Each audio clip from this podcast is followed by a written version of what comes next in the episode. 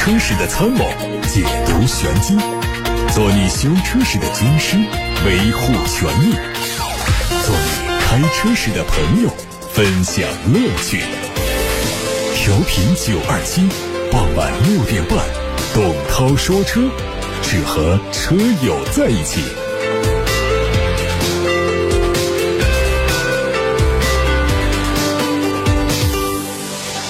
各位晚上好，欢迎听董涛说车。首先关注今天的汽车新闻，稍后回答大家的选车用车提问。在今年的第二次油价调整中，国内成品油价格重新下跌，让过年之前的油价终于降了一些。根据油价调整规则，新一轮成品油调价窗口将在本周五二十四时开启。因为近期国际油价的连续上涨，让油价又出现大涨的开局。元月三十号，第六个工作日的原油变化率是百分之六点二二，预计汽柴油每吨上调两百八十元，折算后每升上调两毛二到两毛四。按照家用汽车五十升左右的油箱来计算，车主们加满一箱油将会多花十一到十二块钱。值得注意的是，油价价格可能会在未来一段时间之内持续上涨。中国汽车工业协会最新的统计显示，二零二二年国内新能源汽车持续爆发式增长，产销分别完成了七百零六万辆和六百八十九万辆，同比分别增长了百分之九十七和百分之九十三，连续八年保持全球第一，市场规模全球领先。去年国内新能源汽车全年销售了六百八十九万辆，这个市场占有率是提升到了百分之二十六，高于上一年度的十二点一个百分点。全球销量占比超过了百分之六十，其中纯电动车的销量有五百三十七万辆，同比增长了百分之八十二；插电式混动汽车的销量是一百五十二万辆，同比增长了一点五倍。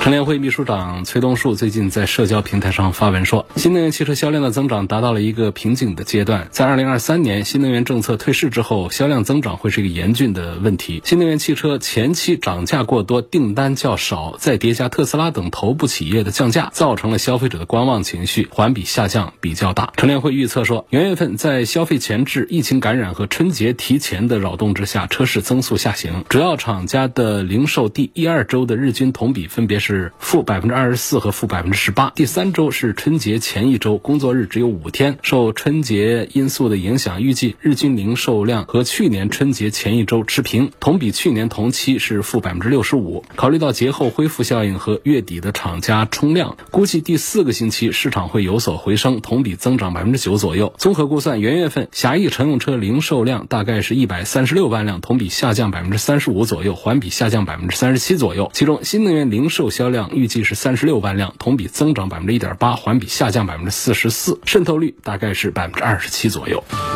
再来关注一下全新一代宝马 X1 的消息，预计会在今年的三月份投产，代号为 F 四九的现款 X1 会停产。这个车现在已经完成了申报，前双肾格栅尺寸在加大的同时，也变得更加方正。大灯组内部的结构和三系比较像，尾部因为尾灯向外延展而且修长，让车尾看起来更加宽大。尺寸方面，车身的长度和轴距相比现款分别增加了五点一公分和二点二公分，来到了四米六的车长和两米八的轴距。动力将会用 1.5T 和 2.0T 两款发动机。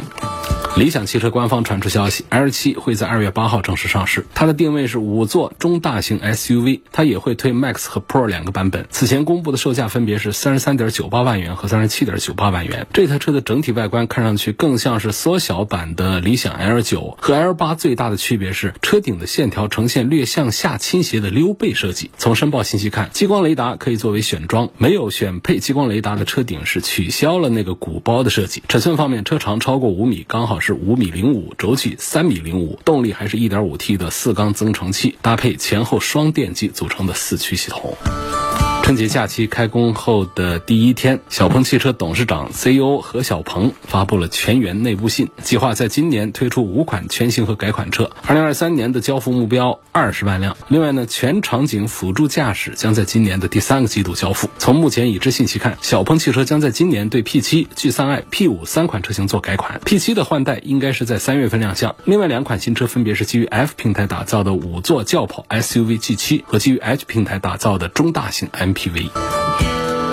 在新款哈弗 H 六国潮版登上了工信部的新车申报目录之后，第四代哈弗 H 六的路试照片再次出现。消息说，实车会在今年的上半年正式亮相。在外观方面，前脸用上了尺寸更大的进气格栅，前大灯也加进了泪眼设计。不出意外的话呢，应该是日间行车灯。尾灯组的造型似曾相识，和神兽有一点相似。内饰开始向新势力看齐，主驾的屏幕尺寸更大，副驾直接上了横穿屏，中控台、中央扶手都采用类似魏牌的设计风格。并且提供了两个无线充电的面板，动力应该会继续用 1.5T 和 2.0T，1.5T 的插混也不会缺席。问界 M9 的测试照片也在网上流传，车身的尺寸看起来比 M7 大了一圈，前脸有两种格栅的设计，预计和问界 M5 一样，分别对应增程版和纯电版。内饰方面配备了和问界 M5、M7 同款的大屏幕，棕色的座椅看上去还是很舒适。各位刚才听到的是汽车资讯，先看八六八六六六六六热线电话平台，尹先生说我的车在高速公路上发生事故，交警已经出具了责任认定书，是对方全责。我想问一下，现在是刚刚开年，4S 店都很忙。车车要十天半个月才能修得好。问定损的时间，国家有没有限制？这个没有限制。国家对于交通事故车辆的定损时间没有硬性的要求。通常来说呢，你要按照一般情况的。工作流程、工作量来讲的话呢，保险公司天把时间是可以完成定损。呃，如果说长时间没有定损呢，它可能有这样的一些情况，比方说保险公司对事故、对车损有什么不同的意见，甚至是怀疑的一些观点等等，他们会纠缠一些，然后慢一点。那可能也是在控制一个风险吧。如果说没有任何怀疑的这种定损，从工作量上来说的话，一两天时间定损时间是足够了的。所以就是国家并没有强制规定保险公司。必须得在事故发生之后，只接到报案之后多长时间之内来完成定损，没有这样的硬性的要求。如果发生了交通事故，双方不能协商解决，你需要打电话通知交警来处理。与此同时呢，你打算走保险的，就需要向保险公司及时报案。这个报案时间，国家是有规定的，四十八小时之内啊，你要完成报案。你不报案的话，这可能造成保险公司在理赔当中增加一些审核的流程，延误你的理赔的速度。所以发生事故之后啊，各位第一件事啊，就是向交警和保险公司报案。侯先生说：“从整车性能的角度来考虑，比亚迪仰望 U8 值得期待吗？估计好多人又没有听说过，比亚迪还出了一个什么车？仰望是它的一个新的一个高端硬派越野的一个品牌。然后呢，U8 是它这个新车车型的名称，这也是2023年的元月份才对外发布的。这是一个比亚迪自己研发的一个全新的技术平台上的一个新品牌，并且是一个新车型。你要是问说从整车性能角度问它是否值得考虑，那就值得考虑。虽然说车还没。”上市，但是我们看到它从整车的性能上发布的几个点的话，那是让人耳目一新。比方说，它可以漂水上，水上漂，当然它不是那种两栖用车，它不是说可以水里面当船使，不行，它是那种应急的浮水功能。打比方，我们平时开车不是有时候担心车泡水里了吗？涵洞里面积水，或者说不小心车失控了，冲到路基底下，进到湖里啊、河里去了，这种情况下，这叫应急浮水，它是可以漂着的，而且还可以转向，还可以到岸上去，可以。走一小段，但是它并没有按照船体的密封的结构来设计整个车身，让这个车可以水陆两用，可以在陆地跑，也可以在水里当船来行驶，那是不行的。它应急浮水，就这一个点，是不是就击中了很多人？然后还有它有原地掉头，因为它是个电动车嘛，它很容易实现各种花样的四驱。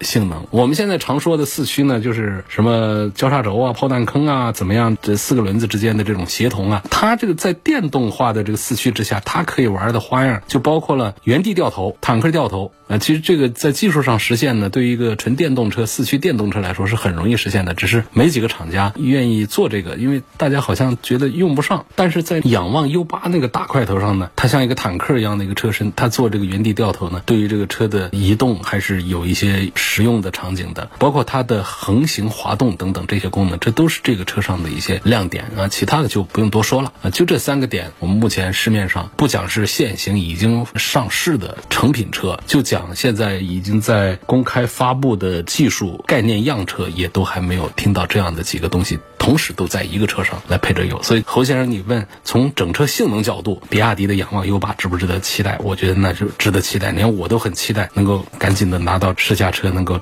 尝试一下它是怎么应急浮水，怎么来做原地掉头、横行滑动等等的。跟大家也介绍一下，这好多人也是第一次听到这个信息啊。比亚迪推一个这样的车，车长超过了五米，特大个个子啊，车宽超过了两米，这比那个我们现在常见的宝马 X 五啊、奔驰的 GLE 啊这些，它比他们都还要大一些。然后好像它的车门也跟我们一般的开法不一样，跟劳斯莱斯一样的车门吧，等等，就这些信息。然后这车也不便宜，它可能将来的定价会是百万元级别。百万元级别呢，有可能是九十多万，也可能是直接是起价就是一百多万以上这么一个比亚迪，你敢信吗？你敢买吗？比亚迪的仰望 U 八。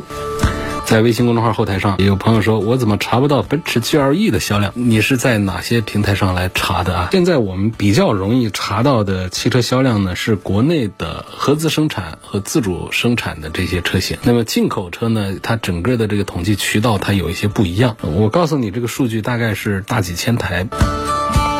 下一个问题。也很复杂呀，要展开说半天。说现在新能源汽车轻混、插混、油混、增程、纯电、氢能源，让人眼花缭乱。还有搞字母的，什么 ID。DMI 等等，让人摸不着头脑。请问，看起来热热闹闹很多年了，新能源汽车到底有什么颠覆性的突破呀？这些技术哪一个最靠谱，哪一个最有前途呢？会不会有的是收智商税呢？其实我的观点觉得，就是现在本身就是一个比较混乱的一个新能源市场的一个技术的一个局面，就不光是我们消费者摸不着头脑，说到底哪一种技术是最有前途的，我们那汽车厂家未必把这个事儿弄明白了，我们那些搞研究的专家们未定把这个事儿弄明白了，这目前弄不明白。就现在我们走一步看一步，谁家里？能够合成出什么样的技术出来，让这个车型性能各方面满足我们当下消费者的汽车价值观和需求，那这车能够卖，它就做出来再做了。你打比方，好多人过去呢，就是包括我在内啊，一直说嘲笑说增程式，这是几十年前老技术，拿现在还在跟这个电动化、智能化的时代在这碰撞？说只有一两个厂家，理想啊，他们愿意做，蓝图愿意做。到了去年的时候，听到很多消息，就好几个做纯电动的厂家跃跃欲试，要转产增程式。你怎么想象这个事儿？是过渡的技术，是一个过时的技术，但是它当下能够畅销，那理想卖多好啊！什么增程不增程啊？管懂技术不懂技术，反正这车让你觉得舒舒服服的，它好卖，又降低了整个制造的成本，又扩大了它整车的销售的利润，这个事儿就得干。它大街上跑越来越多增程式的时候，你怎么说这个事儿？你说这个车没前途，那厂家赚饱了。那什么叫前途？所以这个东西就说不大清楚啊。有说插混呢，它既可以油也可以。电，这可是一个特别有前途。主流的观点还是认为这是一个过渡式的，因为我们的未来呢，那就不要油了，纯电动了。可是正这样说的时候，你在观察日本的一些企业，像丰田这样的巨头们，他可没兴趣搞什么纯电动，人弄的是什么呢？氢能源的这样的一些技术啊，又说啊，氢能源才是未来的技术，那今后的汽车都是氢能源，这话能一定吗？包括现代新能源的研究，宝马氢能源研究都走在车企的前列，也不能算呢。说新能源不管是现在还是将来，它面临很多技术上的难题，难以攻关。比方说安全性，我们的加油站以后就改成充气站，充氢气，那氢气可是易燃易爆的东西啊。还有它很多的方面的一些技术，现在还没有得到量化生产这么一个突破，也似乎在将来它还是有一些瓶颈。人类可能很难突破，也只是目前在各种能源当中比较起来，听起来氢能源似乎是更靠谱。如果它真的是那么好突破，那么靠谱的话，就氢能源其实它的这个内能转化为机械能的整个这一套技术，它其实并不困难，它早就可以实现。我们现在专家们、技术人员们，他们正在攻关的，其实不是这个氢能不能让车子跑起来，而是关注的是我们这个氢怎么在安全性啊、怎么在运输啊、充气啊这些领域怎么获得突破。如如果这些方面社会层面的突破获得了的话，其实这个氢动力早都可以普及到我们的汽车上来了。那么还有其他一些动力形式也正在研发研讨当中。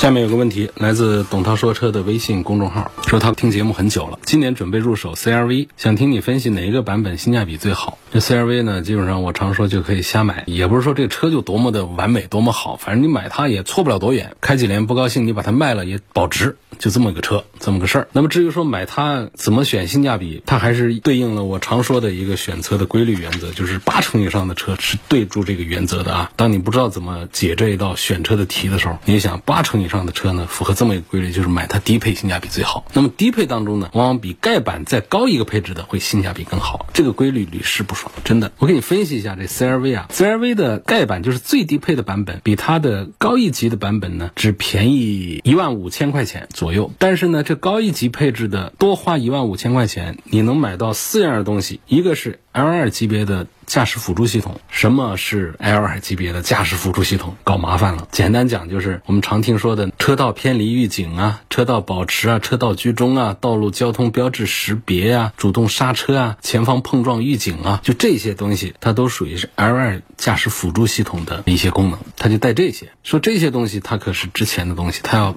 通过很多的传感器信号的处理来实现对车辆的方向的控制、刹车的控制，还有很多的警示的发出。提醒我们的驾驶员提高行车的安全性，所以这个东西是值钱的。说我们在外面没有办法给这个车加装采购的，它只有在厂家给你配上才会有这套东西。你如果你买的是不带这个配置的，说我自己出来我花万把块钱能不能把这些东西装上？对不起，不行，因为它涉及到的部件太多了，而且外面的社会上的力量，它在技术能力上不可可能达到生产线上的装配水平，所以这个东西就值不值这个钱呢？我觉得看起来就值。另外还有几样东西也挺实用，比方真皮座椅，这个不是说。真皮多土豪，这不是一个什么土豪的，它就是比这个织物的，让这个车看起来更养眼、更有档次一点。啊，可能这皮料也不是说多好的皮料，但它就比织物的让这个车看起来的档次要好一点，而且用起来也还比较舒服，脏了也好打理。无钥匙进入这东西用过就知道它多么方便，那钥匙只带身上就行了，不用每次把它掏出来解锁，下车还得掏出来锁车，就带身上，你放包里也好，放兜里也好，用过之后真的是丢不开这个功能。无钥匙进入，然后无线充电，无线充电这个倒是一个可有可无，因为我们好多人的手机上还不带这个无线充电这个功能，你手机自己己不带，你车上带也是白带，而且无线充电搞得这个手机也发烫发热，而且无线充电充的也慢，反正这个东西倒是说有和没有不打紧。但是像无钥匙进入啊，L2 级别的驾驶辅助系统，再加上真皮座椅，你说这一套东西一万五千块钱值不值？我觉得又值又实用，所以我还是推荐买 CRV 的那个比最便宜的那个盖板再贵一个档次的，贵一万多块钱那个版本，就是五座风尚版。那现在呢，CRV 还推七座，那也就拉倒。这 CRV 车又不大，弄个七座，搞得第三排也不大，后备箱也不大，没意义，浪费。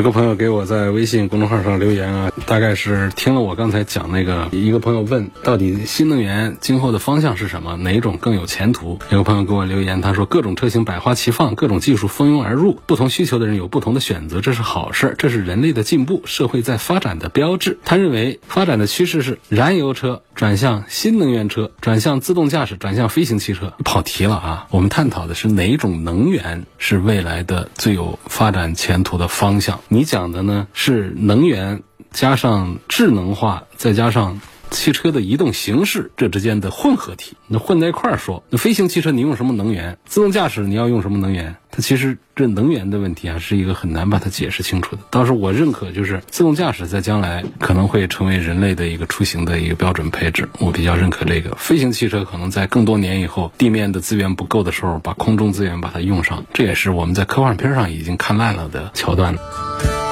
下面有个朋友问我说：“刚刚参加工作，手头有限，考虑买一台二手车。问一下，已经停产的二手车可以考虑吗？哪些渠道购买靠谱？不靠谱，不推荐。刚参加工作，年轻，手头有限，咱们先打车。现在打车太方便了，买二手车也可以。”但是你就不要碰那些已经停产的二手车，因为刚参加工作，刚踏入社会啊，对汽车平时也没有兴趣，没有爱好，就没有研究，不知道，觉得是个车，好像是不是就可以？哪些车便宜呢？那些停产的，它总该便宜吧？停产的二手车啊，拿在手上也烫手，除非它便宜的一塌糊涂，否则我们不要去惹这个麻烦。你像现在像已经停产的，举一个例子，像雷诺呀、铃木啊等等这一些品牌的，它都是停产车。那停产车呢，你要是说。之前买了在用的，你把它卖掉的话，你就很吃亏。当时花二十多万买的，你现在几万块钱都没人要，你就别卖了。就留着开，它的这个联盟单位像日产的这些，它都可以找到配件了来给你做维修。而卖呢，损失就太大了。但是留着开呢，它还是二十几万的车，这是对我们的旧车主说的。对于新车主呢，你就不要把这样的车拿到手上，除非一种情况是什么，这价格远远低于市场行情价。比方说，它是一个二十万的一个新车啊，这个已经停产的二手车，如果说它不是停生产车，它是一个正常的，也不说畅销车吧，就是一个正常的一个估价，像换一个品牌的话。它还能值个五万块钱的话，假如是这样的话，那么你你这个已经停产的车不能说四万块钱我便宜万把块钱我就把它买到手，这个账都算不过来的。今后遇到的麻烦啊，你拿那便宜的万把块钱都买不回来，那怎么办？除非说这价格它只要两万块钱，我觉得这时候呢，咱们花三万块钱解决那些麻烦，这事儿呢可以稍微考虑一下。其实也不做推荐，或者说别人说这车啊，反正也停产了，卖了也不值钱，你象征性的给我万把多块钱，一两万块钱你把这车开去，这种情况咱们可以接受。你千万不要在市场上按照市场行情，我稍微便宜一点，我接手一个已经停产的二手车，那拿在手上那都很吃亏的。我们又不是说。那种玩车的老手，专门的挑那些老爷车，那零部件都不好找的那些老爷车，拿在手上三五万块钱、两三万块钱买一个老奔驰回来，然后花上三十万、五十万把它给整得特别的漂亮，那是另外一种事儿啊。那个肯定就是找停产的，越稀有、越少见越好啊。但作为我们平常用车、口粮车，那不是来玩车的话，就那些东西都不要碰。看它便宜都不要碰，便宜为什么别人不要啊？就是不能抱着这个心态去挑车。下一个朋友问：小鹏 G 九这车怎么样啊？推荐哪一款？不推荐的。这 G 九是小鹏去年推的一个新车，一个 SUV。行业认为它失败，自己也承认失败。既然这样的话，那咱们还买它干什么呢？本身这个车呢，就也没什么特点，也没什么卖点。然后它有三大失误，导致它的市场表现失败，重大失误可以说。就第一大失误呢，就是它的定价。失误，定价失误其实好办呢，马上做降价处理就可以了。但它还有别的失误。我们先说这个定价失误。定价失误呢，它推出来呢，它作为一个中型 SUV，因为它车长是不到五米的，四米八几的一个车长。其实，在当下讲动不动就是四米九、五米以上的这个 SUV 来说呢，这个就是一个中型 SUV，不算大号车。所以这个售价呢，比方说你对标一个像汉兰达这样的车，就二十几万行了，你售价你肯定起价就不应该高于三十万。你的主力版本走。量的版本也应该不高于三十万，然后呢，高端的控制在一个三十五万元以内，就这样做一个四米八几、四米九左右的一个中型的 SUV 呢，才可以开始讨论性价比的问题。但是这个 G 九它出来就三十几万的价格起，那肯定太高看自己了。小鹏现在哪有什么品牌溢价的能力呢？所以这是它第一大失误是定价失误，第二大失误呢是命名失误。那小鹏 G 九呢是它的 G 系列。可以，没问题。G 系列就是 SUV 系列嘛。你现在是以大为美的时代，你这不到五米的车身，你称不上中大型 SUV。那你现在我们阿拉伯数字一二三四五六七八九零，那最大个数字就个位数，那就九了呗。你现在你给这个四米八几的车，你定个名字叫 G 九，你后面怎么办？你还做不做更大号车了？还做不做五米车了？你要做五米车，你要叫 G 幺零，你是要跟上汽大通玩吗？所以呢，就是命名上它一下子来到了 SUV G 系列的顶端，它就名不副实。所以我觉得它其实这个车呢，按照这个个头来讲，它前面不有个 G 三嘛，四米四几的小车，你这个四米八几呢，你给 G 五、G 六留个位置，你叫 G 七，这比较恰当啊。当然，这个消费者这儿其实不是太重要啊，不是太看重啊，这个产品规划方面的一些东西。另外，消费者们会感到头疼的一个点就出现。线了，就是 S Q U 混乱，这稍专业一点。翻译过来讲，就是讲这一台车它的配置款式太多，它分了八大配置款式，从三十几万到四十几万。在历史上犯过最大错误的，当然人家卖的好，那就不叫错误了，就是做的最。过分的、最夸张的 SKU 的混乱的，就是长城的哈弗 H 六，那当年做几十个配置出来，这销售员都得拿着小本本来跟我们车主做介绍，他自己都没谁记得住，所以他这个让人眼花缭乱的配置款式，也是让人难以抉择、难以选择。你作为造车新势力，你过去这个 G 三做挺好，不就三个配置吗？从特斯拉 Model Y 到未来理想系列，你都可以看出来，他们没有给消费者太多的选择，直接推出爆款。理想就是这样，直接推爆款，让你不用选，不用动脑筋，你。喜欢这个我这品牌的车，我就给你一个配置，这个配置我都给你准备好了。你再往那些顶级的那些车上去看，什么劳斯莱斯啊、宾利啊，谁给你拉出一个长长的菜单？这款式那款式，给你几十个选项，让你眼花缭乱？不会的。所以这是新势力造车该有的一个姿态和样子。但是小鹏呢，它在 G 九上，它选择的是传统车厂的套路，很复杂的 SKU 分布，配置包很复杂。后面重新定价，一定程度上纠正了这个问题，但是呢，还是不彻底。其实你就保留一个 Max 款就可以，然后两款电池，三种续航，给三个价格，给三个选择，足够了就可以了。所以就讲业内来评价小鹏的 G 九，说它怎么就搞失败了，就在这些方面，一个是命名上的问题，定价的问题，第三个就是 SKU 混乱，配置款太多这样的一些问题导致的。今天就说到这儿，感谢大家收听和参与每天晚上六点半到七点半直播的董涛说车。错过收听的，欢迎通过董涛说车的全媒体平台收听往期节目重播音频。他们广泛的入驻在微信公众号、微博、蜻蜓、喜马拉雅、九头鸟车架号、易车号、微信小程序梧桐车话、抖音等等平台上，找董涛说车专栏就可以找到我。